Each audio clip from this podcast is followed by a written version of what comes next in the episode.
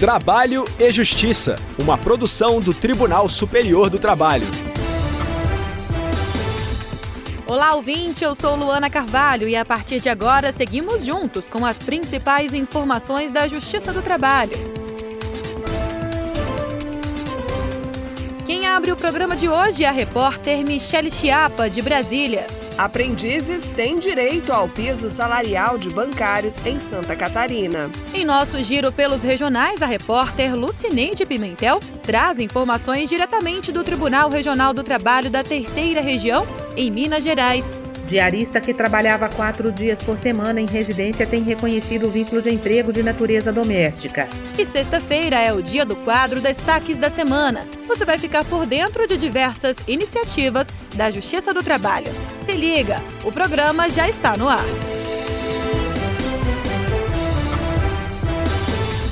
O Bradesco foi condenado a pagar a aprendizes contratados no estado de Santa Catarina o piso salarial e os benefícios estabelecidos nas convenções coletivas de trabalho dos bancários para o chamado pessoal de escritório, caso sejam mais favoráveis.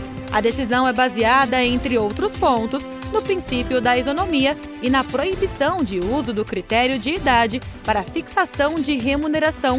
Saiba mais com a repórter Michele Chiapa.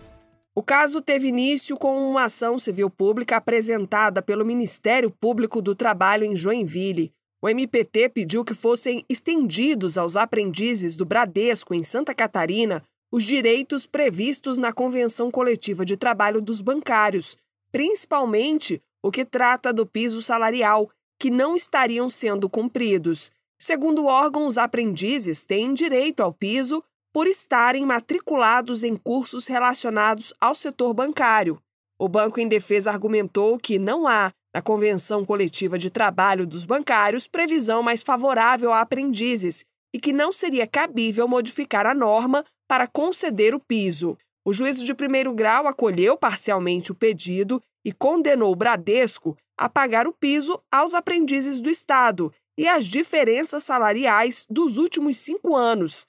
A sentença fixou ainda multa de 30 mil reais por aprendiz prejudicado a cada mês em que for verificada a irregularidade. Para o juiz, o decreto 5.598 de 2005, que garante nos contratos de aprendizagem o salário mínimo hora nacional, o piso estadual ou a aplicação de convenção ou acordo coletivo mais favorável, não pode restringir o direito dos aprendizes já inseridos na categoria dos bancários, e que já realizam atividades parecidas. Por outro lado, o Tribunal Regional do Trabalho da 12ª Região em Santa Catarina entendeu que as convenções coletivas de trabalho não continham cláusula que estendesse aos aprendizes os mesmos direitos previstos aos bancários da categoria pessoal de escritório, entre elas a que trata do piso salarial. O caso chegou ao Tribunal Superior do Trabalho e foi julgado pela terceira turma, o relator do recurso de revista do MPT foi o ministro José Roberto Pimenta.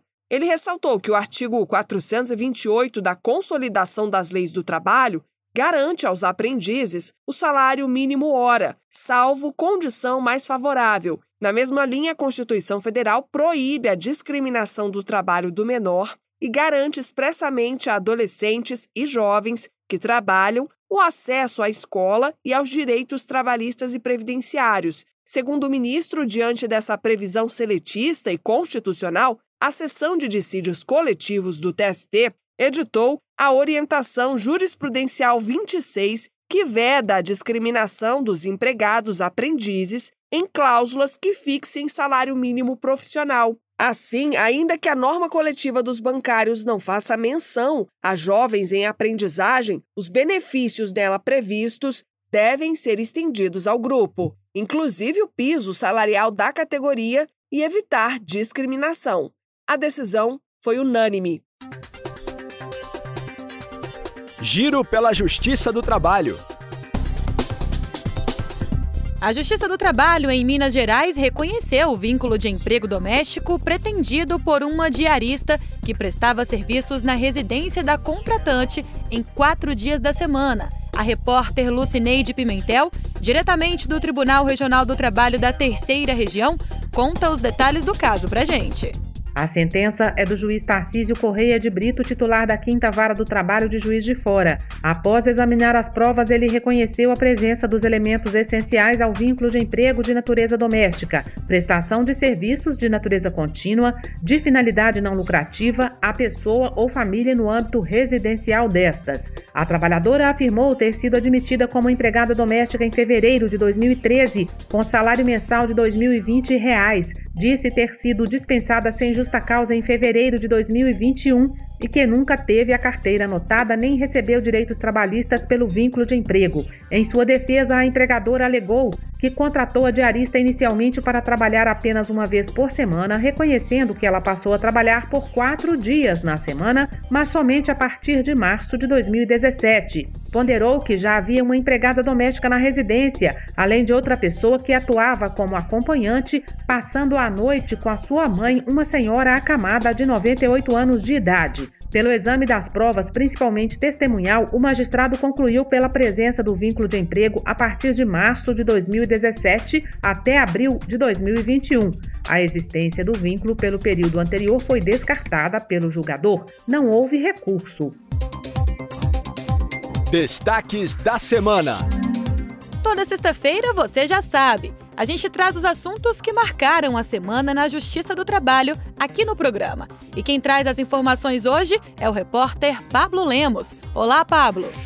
Olá, Luana e todos os ouvintes. Pablo, o que você conta pra gente? Luana, eu já começo falando de um assunto que a Justiça do Trabalho domina muito bem: a sustentabilidade. Sabe por quê? Mais da metade dos tribunais da Justiça do Trabalho utilizam energia solar.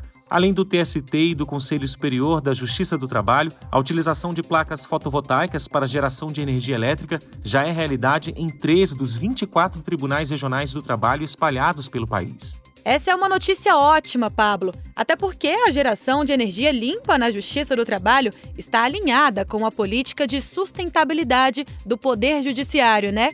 Exatamente, Luana. E esse número deve aumentar nos próximos meses, viu? Outros seis TRTs estão em fase de análise, projeto ou licitação para a instalação das placas com foco na sustentabilidade. É uma fonte de energia limpa que utiliza radiação solar e que propicia redução de despesas com energia elétrica nos edifícios desses órgãos. Sustentabilidade, como sempre, ganha destaque aqui no programa, Pablo. Agora, mudando de assunto, o Tribunal Superior do Trabalho divulgou os novos valores referentes aos limites de depósito recursal. A partir de quando os reajustes entram em vigor?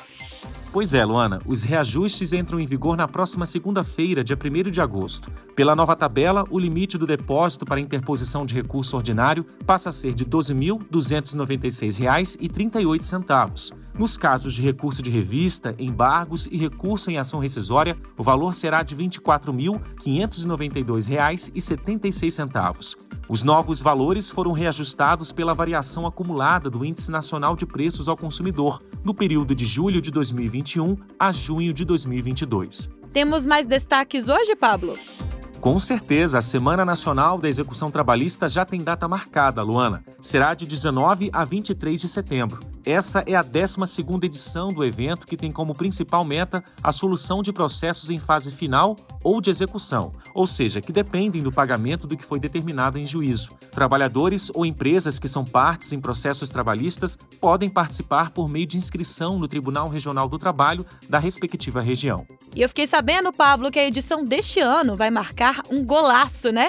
Sim, Luana. Explicando melhor para quem está ouvindo a gente, é que a edição de 2022 traz no lema e na identidade visual referências à Copa do Mundo de Futebol, que será realizada em novembro e dezembro no Catar. Segundo o coordenador nacional da Comissão Nacional de Efetividade da Execução Trabalhista, ministro Cláudio Brandão, a temática busca aproveitar toda a mobilização que o evento esportivo gera no país para ampliar a política de efetividade das decisões da Justiça do Trabalho. E com o slogan Na cara do gol, vire o jogo e finalize seu processo, eu tenho certeza que a semana da execução vai atingir excelentes resultados, Pablo. Vou ficar de olho e acompanhar todos esses gols. Quem quiser mais informações sobre o evento é só acessar csjt.jus.br.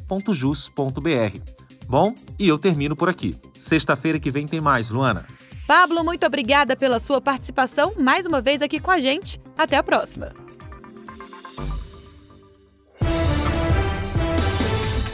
A edição de hoje termina aqui. Sugestões de reportagens podem ser enviadas para crtv.tst.jus.br. O Trabalho e Justiça teve a apresentação de Luana Carvalho, edição de Liamara Mendes, produção de Milene Teixeira e Priscila Roster, colaboração da estagiária Daiane Chaves, supervisão de Patrícia Rezende e trabalhos técnicos de Silas Moura e Wesley Oliveira. O programa é uma produção da Rádio TST sob a coordenação de Ana Carolina Brito e a supervisão geral da Secretaria de Comunicação Social do Tribunal Superior do Trabalho. Muito obrigada pela companhia. A gente se encontra na próxima edição. Eu espero você. Tchau. Trabalho e Justiça, uma produção do Tribunal Superior do Trabalho.